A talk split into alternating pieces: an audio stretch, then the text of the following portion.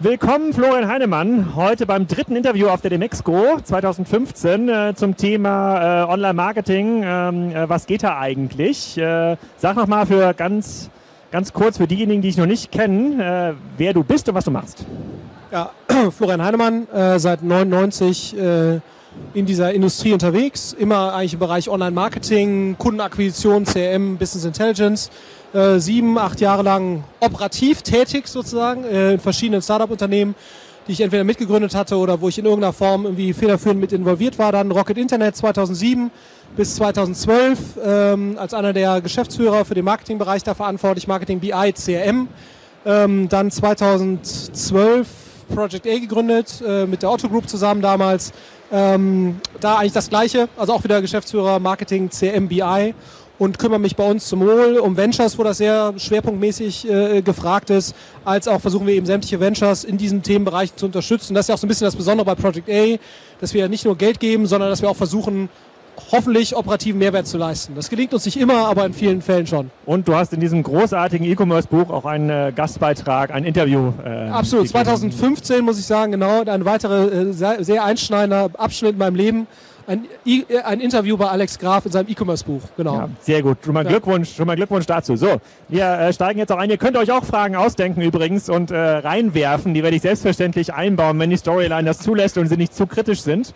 Ähm, dann ruhig, äh, wird es zugelassen. Kritisch. Ja, auch kritisch. Auch, auch kritisch. kritisch. genau. Gut. Dann vielleicht mal, wir, wir das letzte Mal, als wir ein Interview hatten, das war äh, schon vor über einem Jahr. Das war quasi, das war der Startschuss eigentlich der Spiker-Gründung. Da haben wir zum ersten Mal darüber ähm, geredet, äh, wie, da, wie ihr dazu steht.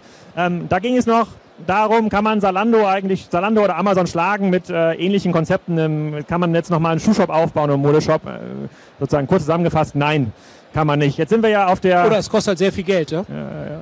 Nein, kann man nicht. Genau, die, äh, die, jetzt sind wir ja auf der Marketingmesse und äh, sozusagen auf der Online-Marketing-Messe und äh, du schaust dir sicherlich auch ein bisschen an, was hier in Summe geht.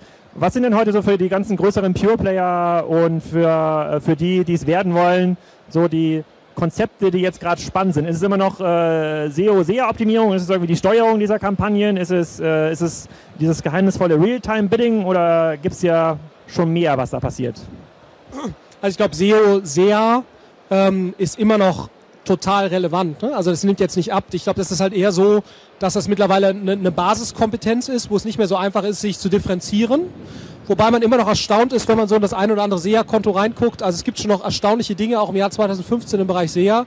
Aber ich denke mal, im Schnitt muss man schon sagen, dass quasi die Wissensverteilung äh, dort immer breiter wird. Ähm, und dass man sich dort darüber wahrscheinlich im SEO-Bereich noch eher, aber es ist halt nicht mehr so einfach, sich dort schnell zu differenzieren. Mhm. Aus unserer Sicht ist eben einer der wesentlichen Differenzierer das ganze Social Marketing, ne? also alles rund um Facebook, vermutlich demnächst auch noch Pinterest. Twitter ist ja in Deutschland jetzt nicht so relevant, aber wir denken schon, dass Pinterest eine sehr relevante ähm, äh, Marketing-Anwendung werden wird. Ist zurzeit noch nicht so einfach. Also man, es gibt ja so die ersten Gehversuche von Pinterest jetzt in Werbeform, aber sagen wir alle social-basierten Werbeplattformen eben ganz, ganz weit vorne Facebook. Ähm, äh, und wir sehen auch, dass immer mehr Geld von unseren Startups oder auch sonstigen äh, Marketingbudgets, das ja schon immer stärker Richtung Facebook verschiebt. Ja? Weil Facebook einfach gerade der Innovationsführer ist in, in dem Bereich, aber, insbesondere aber, auch im Zusammenhang mit Mobile. Ersetzt es das SEA-Budget? Also das ist quasi das der gleiche, der gleiche, der gleiche, äh, der gleiche Kanal, die gleiche Art von Kunden, nur eine gezieltere Ansprache?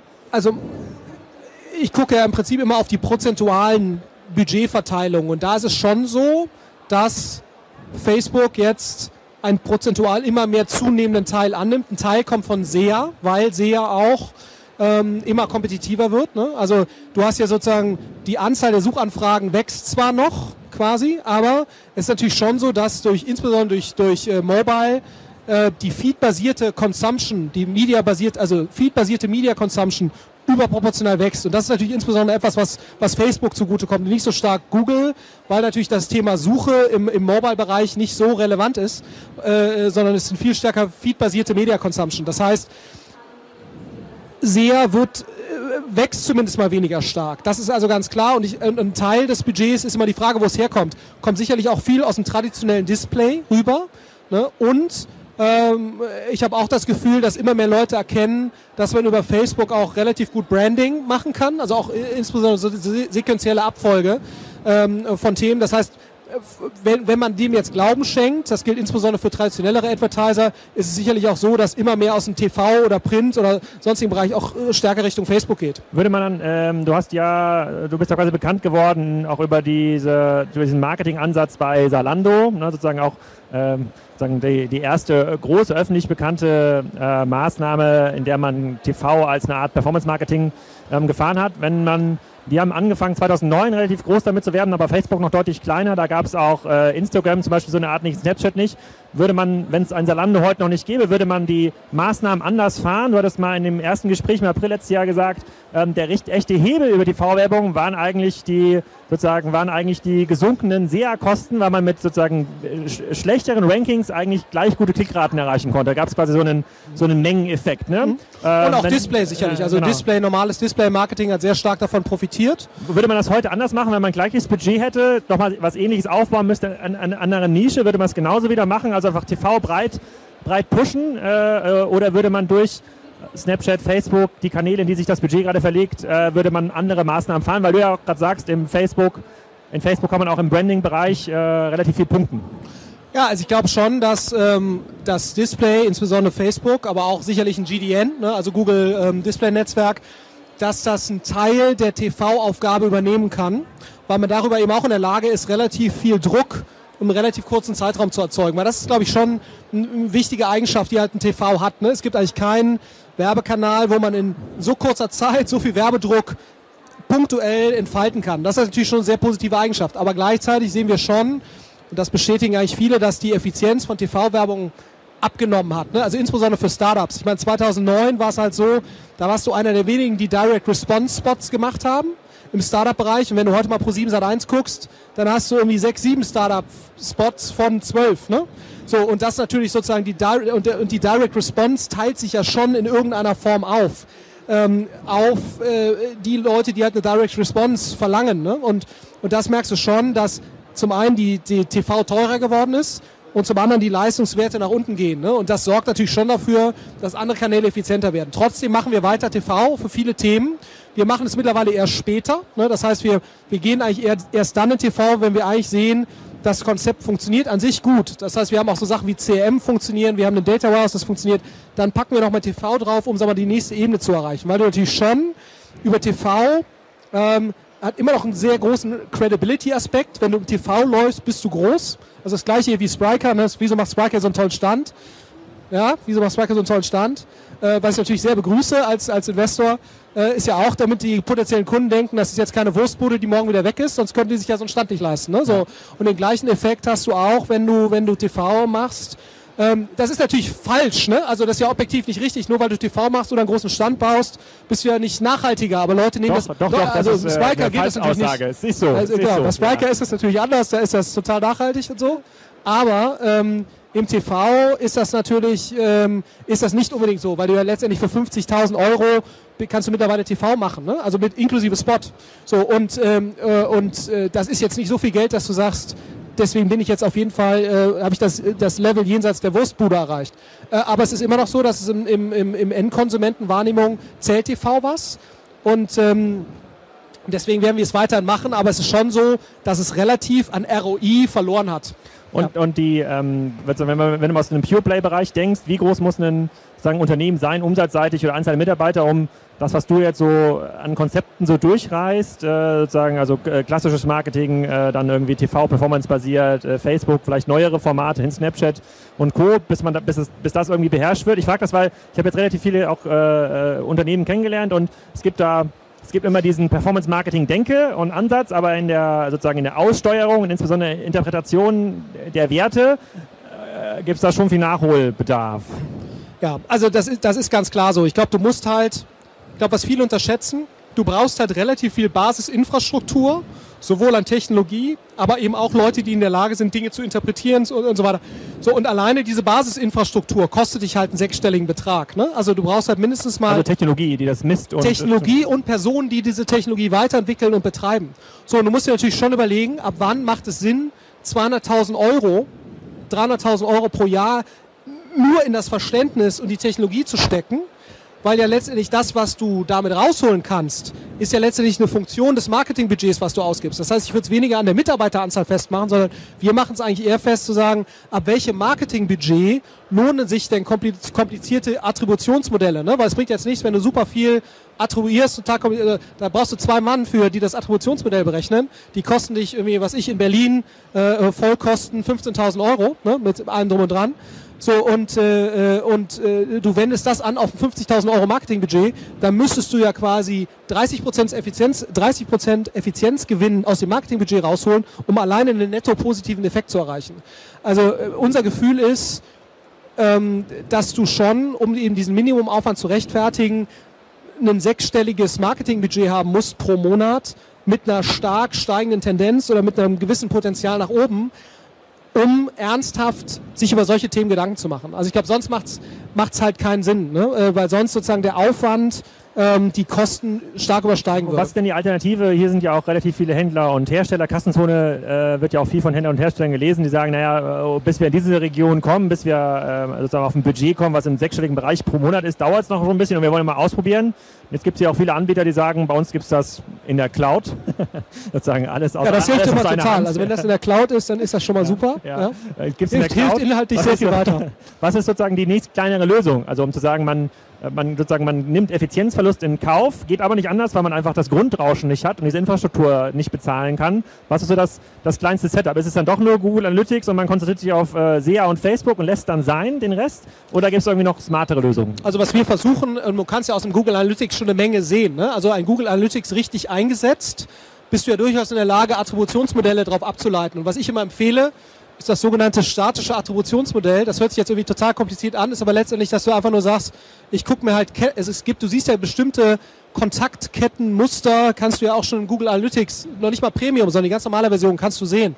Und, und was wir halt versuchen rauszufinden, ist einfach simple Auf- und Abschläge zu machen auf bestimmte Kanäle, ne, wo du einfach sagst, ich arbeite jetzt mal mit einem ganz einfachen Modell und sage, ich weiß, auf jede Display-Conversion kommen wahrscheinlich nochmal 0,3 oben drauf was ich in so einem Attributionsmodell eigentlich, also in so einem statischen Attributionsmodell eigentlich sehr schön machen kann.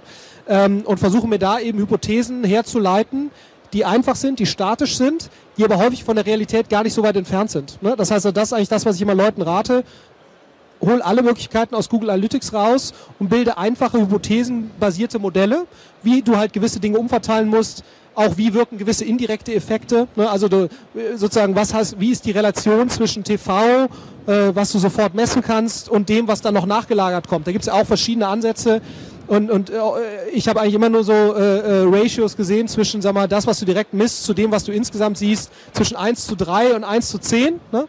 Das heißt, dann sagst du aber, ich mache mal 1 zu 4, da werde ich so falsch schon nicht liegen und leg dann damit erstmal los. Ja? Und ich glaube, das ist sozusagen dieser Pragmatismus in diesem Bereich, zu sagen, das, äh, ich nenne das immer das Neue, richtig ist das weniger falsch. Also mein Anspruch ist quasi nicht zu sagen, ich will jetzt hier das perfekte Modell haben, sondern ich arbeite mit Heuristiken, die sehr einfach sind, die den Grundgedanken da schon aufgreifen, äh, wo ich weiß, die sind nicht perfekt, ähm, aber die sind immer noch besser, als wenn ich gar nichts machen würde. Eine ganz einfache Last-Click-Attribution. Äh, genau das gleiche gilt ja für Lifetime-Values. Ne? Es ist sehr kompliziert, Lifetime-Values sehr granular richtig zu berechnen. Das kannst du nur machen, wenn du irgendeine Art von Data Warehouse hast. Du kannst aber auch auch mit sehr, sehr einfachen Regeln arbeiten. Da liegst du zwar falsch, aber es ist immer noch besser, als wenn du versuchst, First Order Profitable auf dem Last-Click-Modell zu arbeiten. Ne? So, und ich glaube, das ist so ein bisschen das Mindset, was man haben muss. Ähm, pragmatische, einfache Ansätze, die einfach statisch angewendet, bis man eben in eine gewisse, gewisse Größenordnung kommt. Da macht man Fehler, aber nach meinem Dafürhalten ist es immer noch besser, als so weiterzumachen wie bisher sozusagen, du sprichst ja gerade von äh, ähm, äh, Customer Lifetime Modellen.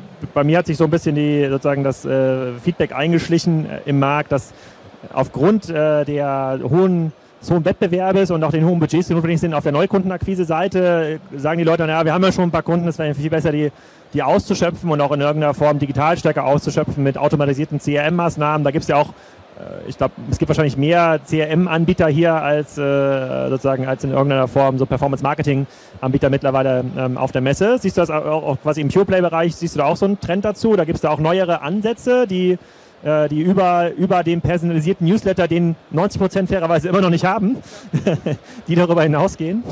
Ja, also ich, ich glaube, genau, also das ist ja auch eine der Sachen, hätte ich eigentlich auch noch ergänzen sollen, gerade im Vergleich zu dem Social-Thema ähm, oder äh, äh, zusätzlich zu dem Social-Thema, was wir sehr stark versuchen anzugehen, aus Bestandskunden möglichst viel rauszuholen. Ne? Ähm, das war vorher für uns immer so ein bisschen nachgelagert. Also so bei 2007 bis 2010 war so Kundenakquisition ist alles. Und was mhm. dann danach passiert, das gucken wir mal. Und ich glaube, das hat sich schon sehr stark ver verändert, dass wir viel, viel stärker und früher versuchen rauszufinden, was sind eigentlich unsere Kunden, was sind Segmente, die man bilden kann, äh, was kann man denen jetzt personalisierter oder segmentierter schicken. Also aus meiner Sicht ein ganz, ganz wesentlicher Trend. Wir versuchen ja auch uns da äh, äh zu engagieren mit, mit Cross Engage, wo wir halt versuchen, äh, ein Tool zu bauen. Ganz tolles Unternehmen. Ja, ja. mindestens genauso gut wie Spriker, wo wir versuchen, äh, wo wir versuchen sozusagen über verschiedene äh, Kanäle der Kundenansprache, der Bestandskundenansprache, äh, eine personalisierte Ansprache hinzubekommen. Und das, das ist schon super. Man muss also auch sagen, durch e über E-Mail hinaus hast du jetzt mittlerweile halt eine Reihe von Kanälen. Ne? Du hast Mobile Push Notifications und ich glaube, das ist eben auch einer der Bereiche, äh, wenn du wo guckst, was pusht ein Zalando gerade extrem. Ich hatte gestern noch mal ein sehr interessantes Gespräch da mit einem Kollegen aus dem Performance Marketing, die versuchen gerade sehr, sehr stark ihre App-Install-Basis zu pushen. Wieso machen sie das? Weil sie da natürlich über Push-Notifications und über die User Experience. Die Zalando-App auf dem. Ja, die haben ja mehrere Apps, ne? Genau.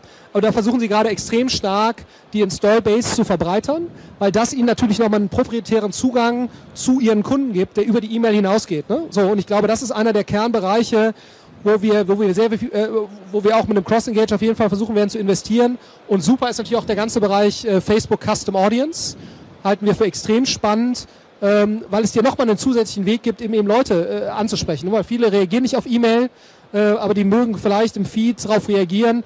Also die Möglichkeiten, die du da hast in den letzten zwei, drei Jahren, haben sich ja nochmal extrem gesteigert. Und ich glaube, das ist ein sehr spannender Bereich, wo auch noch viel Raum hat für Differenzierung. Ne? Weil, sag mal, das Schöne an Bestandskunden ist ja, das ist einer der wenigen Bereiche, wo du als Advertiser noch ein proprietäres Wissen hast, was eben Google und Facebook nicht hat. Ne? Also aus deiner Kundenbeziehung mit diesem, mit diesem Kunden ähm, sind, äh, du kennst das Nutzerverhalten mit deiner, äh, mit deiner Applikation oder deinem Service äh, und das ist eine Riesenchance. Und deswegen, da versuchen wir auf jeden Fall sowohl unsere Startups drauf zu trimmen, dass sie da viel stärker darauf achten, als auch eben mit diesem Cross-Engage-Tool eben da reinzugehen ja? und versuchen da eben eine gute, eine gute Lösung anzubieten. Gibt es da einen ähnlichen Ansatz wie bei Google Analytics, wo du sagst, da muss man sich halt ein bisschen reinfuchsen. Das, was du beschrieben hast, ist für die meisten immer noch Lichtjahre entfernt. Äh, die haben ja keinerlei sozusagen äh, Customizing in dem Google Analytics-Konto. Die gucken sich halt den Traffic an, einmal im Monat. Äh, Gibt es was Ähnliches für den CRM-Bereich, äh, was sozusagen ein unbedarfter Kunde, Hersteller, Händler äh, sich installieren kann, um sozusagen irgendwie ein bisschen CRM zu machen? Ja gut, also irgendeine Art von ESP sollte man haben, also E-Mail Service Provider, ne, ob das jetzt ein Mailchimp ist. Also man kann auch mit Mailchimp ex extrem viele Sachen machen. Ne? Also wir nutzen jetzt entweder Emasis oder, oder Optivo, aber das muss man nicht. Man kann auch mit Mailchimp wunderbar arbeiten. Ähm, äh, das Problem ist eben, und das ist ja genau der Ansatz, weshalb wir gesagt haben, wir machen das mit dem Cross Engage, weil du äh, ich weiß nicht, wer schon mal Responses gesehen hat, das ist ein sehr mächtiges Tool. Ähm, äh, das Problem bei Responses ist, du brauchst also fast einen, einen halben Bachelor-Abschluss, um irgendwie dieses Tool vernünftig bedienen zu können. Und ich glaube, da ist noch eine Menge, äh, äh, eine Menge Potenzial, ne? weil diese Tools, also ein Response ist, damit kannst du alles abbilden, also sehr, sehr komplexe Kampagnenstrukturen und so weiter.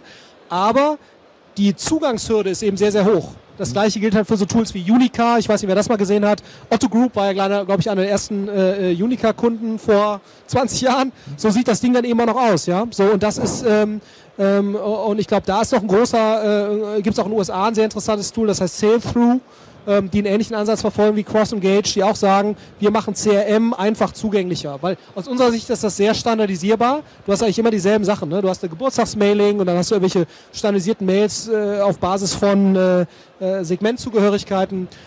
Das ist ein sehr spannender Bereich. Ein anderer Bereich, wo wir, wo wir ein großes Wachstum sehen, auch wieder getrieben durch Facebook, sind Lookalike-Kampagnen auf Basis von Bestandskundenansprache, ne, wo du sagst, was sind eigentlich meine bisherigen Top-Kunden und wo finde ich noch mehr von diesen Kunden. Das war ja auch der Ursprungsansatz im Real-Time-Advertising-Bereich, ne, wo du sagst, auch Real-Time-Advertising erlaubt dir Lookalike-Kampagnen. Bloß man muss halt sagen, dass Facebook wahrscheinlich diejenigen waren oder diejenigen sind, äh, die, die das Thema Lookalike Audiences am, am meisten vorangetrieben haben. Weil im Real-Time-Advertising-Bereich hast du so ein bisschen das Problem, dass du durch den ganzen Fraud und durch die schwierige Bedienbarkeit du bist, musst halt als Advertiser mal Daten und DSP musst du selbst zusammenbringen. Ne? Also die, die Benutzbarkeitshürden im Real-Time-Advertising-Bereich sind immer noch sehr, sehr hoch. So, und das ist, das ist so ein bisschen das Problem. Das hat, hat die Industrie in den letzten fünf Jahren nicht, ge, äh, nicht gelöst. Und Facebook hat das halt gelöst. Ja? Sehr einfach. Ich meine, jeder Vollidiot kann bei Facebook eine Lookalike-Kampagne buchen. Äh, ich wollte gerade sagen, ich nutze das auch, aber das habe ich jetzt verkneife ich mir lieber. bevor, bevor wir Alexander Graf ist in der Lage, eine Lookalike-Kampagne aufzusetzen. Genau, Custom Audience. Die, äh, bevor wir jetzt quasi Fragen fürs Publikum kommen, wenn ihr Fragen habt, könnt ihr euch schon mal, äh, schon mal melden. Gibt es irgendwas, was du dir auf der Mexiko dieses Jahr schon aufgefallen ist, was du total spannend und äh, außer dem Spiker-Stand natürlich verfolgenswert findest? In der Marketinghalle nebenan? Also ich muss jetzt gestehen, ich hatte, Fragen schon mal melden. Ich hatte mir für morgen früh ehrlich gesagt meinen meinen Gang hier äh, äh, über die mein, mein also ich hatte jetzt bisher eigentlich nur Termine. Das heißt, ich bin noch nicht dazu gekommen, jetzt irgendwas anzugucken. Das werde ich morgen früh machen. Also hier insbesondere in der Startup Area werde ich mich mal umschauen, äh, ob es da irgendwas Spannendes gibt. Ähm, so, aber bisher ehrlich gesagt, nee. Ja, das ist, das ist ein sehr gutes Schlusswort. Hat sich auch keiner ähm, gemeldet. Dann bekommst du jetzt noch ganz am Ende, wenn du noch, außer du möchtest noch irgendwas sagen, einen ähm, Appell an die Online-Marketing-Szene, mehr Ehrlichkeit, ja, keine Ahnung. Ich kann mir jetzt nichts Schöneres vorstellen als dein E-Commerce-Buch. Ja, bitteschön. Vielen Dank für das Interview. Ja, sehr, sehr schön, sehr gerne. Bis zum nächsten Jahr.